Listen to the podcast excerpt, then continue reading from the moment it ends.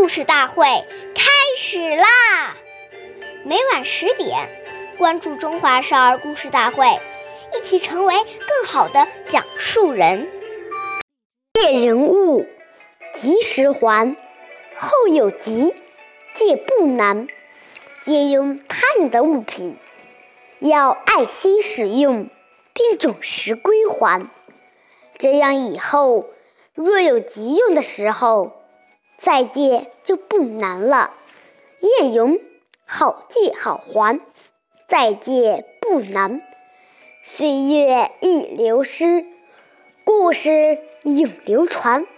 大家好，我是中华少儿故事大会讲述人张风奇。今天我给大家讲的故事是《松年还书》第四十一集。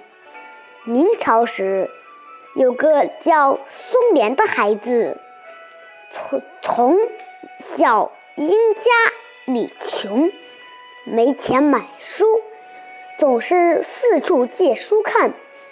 有一次，松莲听说有个员外的家里有很多藏书，便去借。那个员外见他是个小孩子。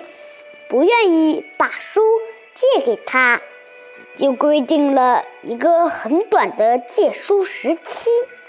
松莲拿到了书后，赶紧开始抄写，迟缓睡觉都顾不上了。母亲劝他早些休息，他却认真的说。明天就要把书还回去了，我一定要快些抄完。第二天下起了鹅毛大雪，可是松莲说：“我都和人家说好了，怎么能不守信用呢？”说完，冒着风雨把书送了回去。员外看到孙莲。冒雪还书，很受感动。从以后，总是把书借给松莲。经过这样的苦读，松莲终于成为一名有名的学者。下面有请故事大会导师王老师为我们解析这段小故事，掌声有请。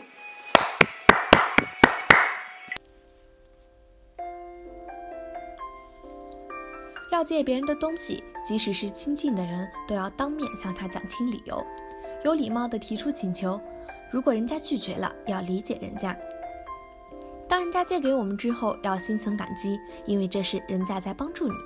说好了什么时候归还，一定要及时归还，而且要答谢，这是讲信用、有礼貌的表现。假如不准时归还，那就太没有道义了。所以，当我们确定哪个时间要还时，一定要写在日历或记事本上，以免忘记。使用别人的东西时，要比对待自己的东西还要爱惜，做到完璧归赵，这样人家才会信任你。万一有损坏，要向他说明，主动的提出赔偿。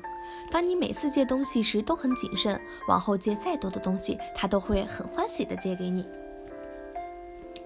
有人说，现代社会要敢想敢干，谨慎已经过时了。此种看法非常浅薄。做事既要有胆略，也要谨慎，缺一不可。所谓胆大而心细，做人讲道理，更要吾日三省吾身，在细微处下手。社会生产生活方式常变，而人性千古不变。古人谨字的训导永不过时。感谢您的收听，下期节目我们再会。